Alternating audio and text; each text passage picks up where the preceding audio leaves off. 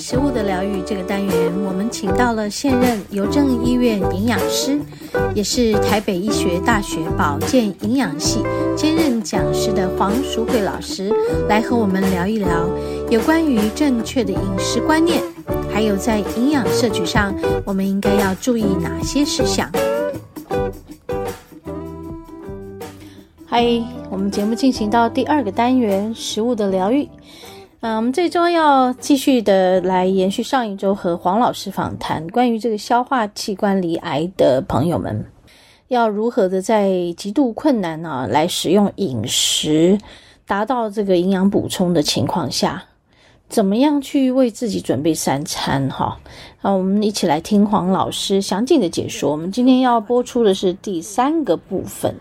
所以，除了他自己对这个我要吃的东西要有足够的概念之外，选择食物的选择上面，你要选择的对，嗯，要选择的对。对然后还包括随时在观察自己的这个饮食上的反应，你的反应是什么？因为食物，你的身体其实很明显会告诉你，对这个食物可以或不可以，不可以。然后现在是胀起来了，那我是怎么了？对，我要怎么处理？没错，对对。然后现在是拉了，那我要做什么？要怎么样的改变？来改变它？对，像跟大家分享，我有一位癌友，他就是喝精力汤都不行，嗯，他就是拉。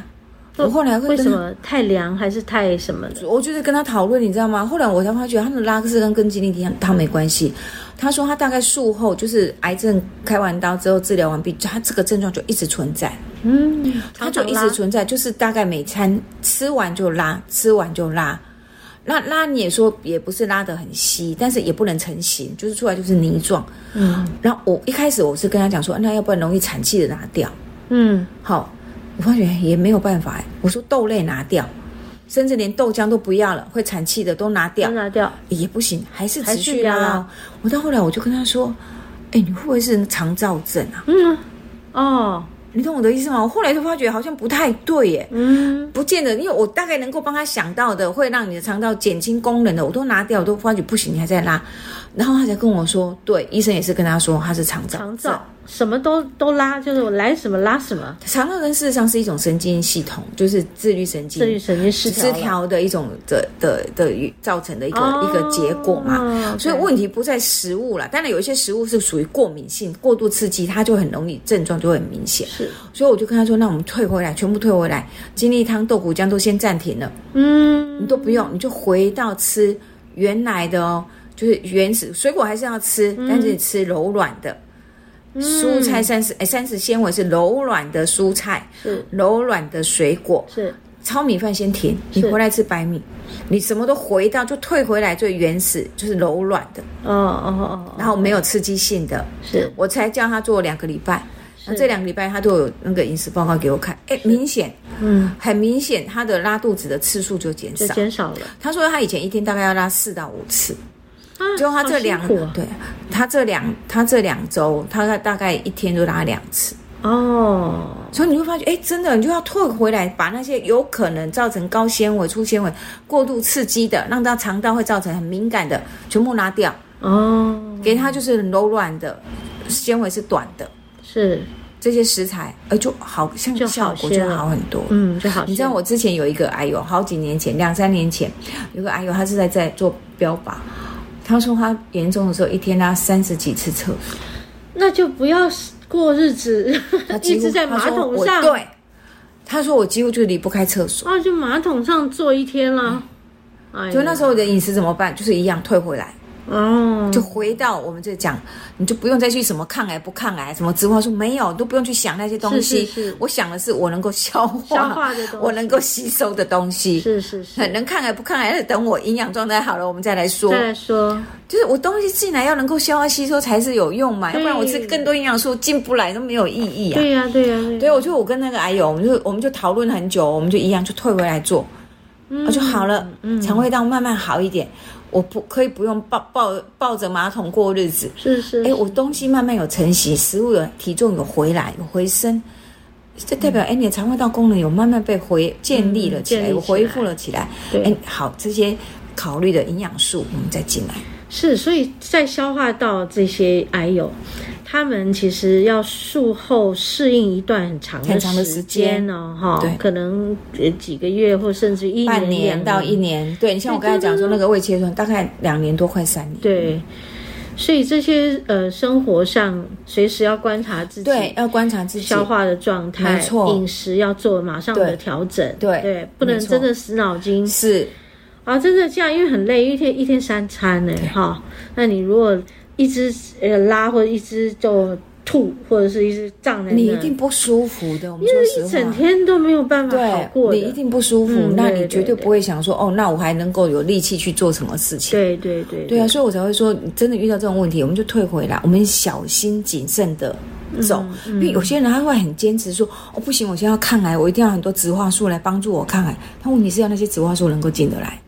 你要吸收啊！你能够吸收，你没有吸收就没有就没有用。对对，所以与其这样，我宁可退回来，我先把我基本要的热量的营养素，我的糖类、我蛋白质、脂肪，我要能够吸收的进来。是是，我的营养状态先建立起来。嗯，哎，那我这些植化素再慢慢放放回来。是是，这样我的才有意义啊，是才能够达到我身体健康的目的。是是是，老师像这样子，呃，提供给癌友这些饮食的观念的。呃，老师有开什么课，或者是在哪些地方有讲座可以？其实我我我们听的，我们癌症，癌症基金会，对我们癌症关怀基金会，事实上我偶尔啊，我偶尔每年，哎，其实他们他们都应该会放在网络上面，是，他我们会有一个就是直播。他们叫做问问学堂，嗯、哦，都会有不同的题目。那我大概一年我会讲个几次吧，三四次左右。他们有他们有上 YouTube 吗？有有有有有，有，有，可以癌友们可以去抓，你们可以去抓。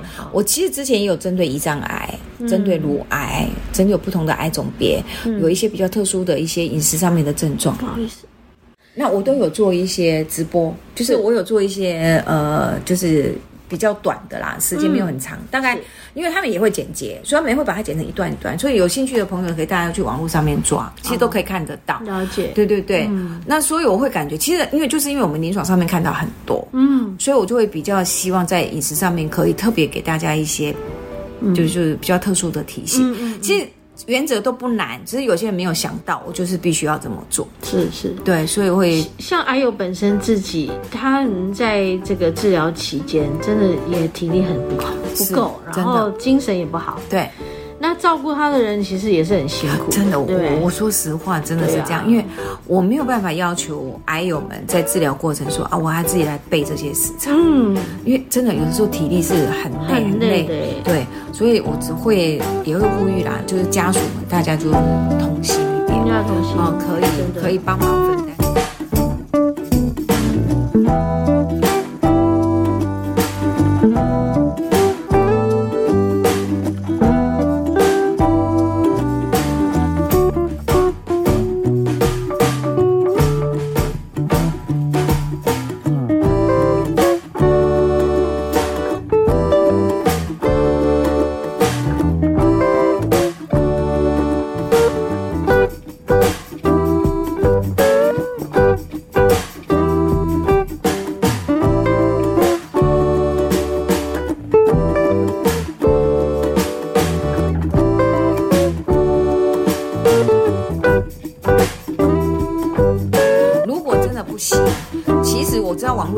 些卖癌友的餐食也有啦，网络上也有。帮忙他帮忙送餐，然后有针对某一类型的，对对对对对，他们有一些专业的对对，他们就有一些营养师，然后他们有设计菜单，那他们就有送餐，当然费用就不便宜，是是，对，所以就是看大家的需求，是，如果你们有真的有需求的话，你们就是也做不来，家里的人也没办法帮忙，那你不妨就可以从这里。来来做寻求，对对对，需求选择啊！如果可以，其实这样我们的原则都是尽量可以自己弄天然的食物，实际上是最好。当然是最好，可以自己。那因为选择那些他们都是烹调过，然后加加工，然后一包一包一包送来的，对对对对，你自己在复热哦。所以其实如果能够。当然是非不得已的时候，对哈，对，那大家如果都太累，休息一下，对对对。那但自己可以做，对，最好是最好是这样，对。然后就是对于这些食材，还有对于我们，呃，随时要呃，这个叫做灵机应变的，那对于食材的特性要了解，对对对，它的癌是属于哪一种，我们要怎么去选选择？对，其实就像我刚才跟大家分享，我说其实你要先看，呃，这个癌友他的身体的反应症状是什么，是是是，然后你再来决定饮食上面怎么帮他做调整。对哈，对啊，就像我刚才讲，如果他是胀的很难过，他是消化不好的。所以这一餐吃完，下一餐就不能急着吃了吧？对，所以就类似这样，你就是回到就退到我刚才分享，你可能那个烹调方式你要帮他改，对，食物的选择你要帮他改。嗯，要让它容易消化。对对对对对。嗯、那如果他的不是这个问题，他是一直拉一直拉，是因为治疗带来的副作用，让、嗯、一直哦，那黏膜损伤的，哎，这时候麸酰氨酸你要先进去，对对，然后你可能一样啊，这些粗纤维东西你要少一点，因为它就是拉了嘛。嗯，对你一样也是选择软质饮食，但是就会不会像我刚才讲说哦，你什么东西都要变成熬到那个最小分解就不一定了，定，因为你本身本身是有消化力的，你只是。吸收力不不好。所以那个就又不太一样的的选择方式。其实我在我们呃癌症关怀基金会的网站里面有我有分享一些食谱哦。对，所以其实如果有需有需求的癌友们，其实也可以上去看一下，看一下。对对对，看一下，哎，类似这样的食谱我该怎么做？因为有些人就不知道说啊，我该怎么像老师你讲的做到那种软质的，然后容易消化吸收的食物。嗯。那我有几个食谱都有 po 在上面。嗯。就包括我可以，我一样也可以做。呃，南洋风味的，啊，我也可以做日式风味的，对啊，但是做出来的东西是容易消化的，容易消化的，它容易吸收的，是是，对啊，你就要善用一些食材。了解，对，了解，好，谢谢王老师，不客气。希望我们，嗯，经过了。王老师的这个解说分析，然后提供我们很多的有利的呃，在饮食上需要注意的那些观念。是，然后我们可以在生病的过程哈，还有这个术后是，还有在复原期是，能够越来越呃吸收到足够的营养，对，好帮助我们慢慢的就是复原起来。是是，好，然后这样日子就会更长更长一些。对对对对。好，不然的话真的很辛苦，生病已经很辛苦了，真的，每天还要烦三餐要怎么办？真的，真的，我觉得这个真的是，哎，感觉到就心疼，真的，所以还是需要对家族的哈，大家彼此同心合力，对，一起度过这个对抗病的过程。对对，我相信有听过这个。家族病史啊，好像就是嗯、呃，这一家人吃的东西都差不多。哎，的确是，是、不，是是，不是有这种？嗯、的确是哦。好，你去看哦，你去看这个人为什么会得得呃，比如说呃。